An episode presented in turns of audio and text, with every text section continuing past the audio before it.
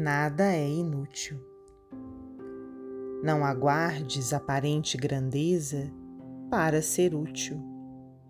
Missão quer dizer incumbência, e ninguém existe ao acaso.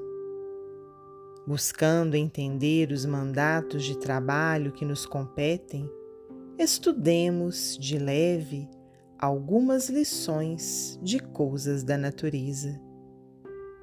A usina poderosa ilumina qualquer lugar a longa distância. Contudo, para isso, não age por si só. Usa transformadores de um circuito a outro, alterando, em geral, a tensão da corrente. Os transformadores requisitam fios de condução. Os fios recorrem à tomada de força. Isso, porém, ainda não resolve.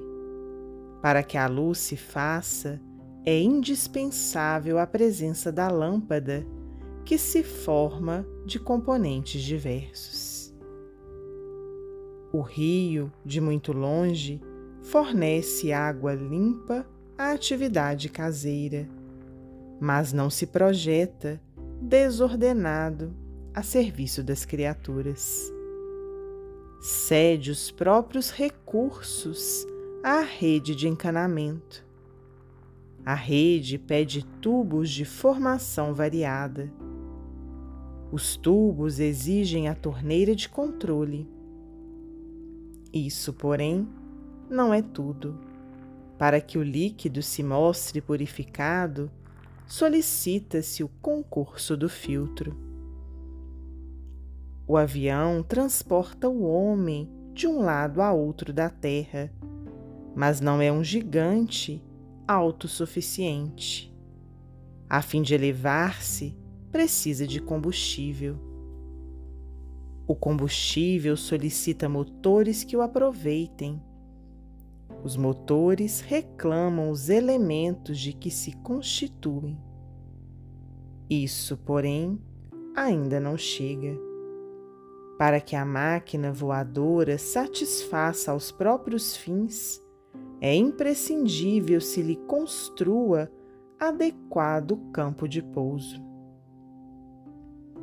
No dicionário das leis divinas, as nossas tarefas tem o sinônimo de dever. Atendamos à obrigação para a qual fomos chamados no clima do bem. Não te digas inútil, nem te asseveres incompetente. Para cumprir a missão que nos cabe, não são necessários um cargo diretivo, uma tribuna brilhante, um nome preclaro ou uma fortuna de milhões. Basta estimemos a disciplina no lugar em que nos é próprio, com o prazer de servir. Emmanuel, psicografia de Francisco Cândido Xavier, do livro Escultores de Almas.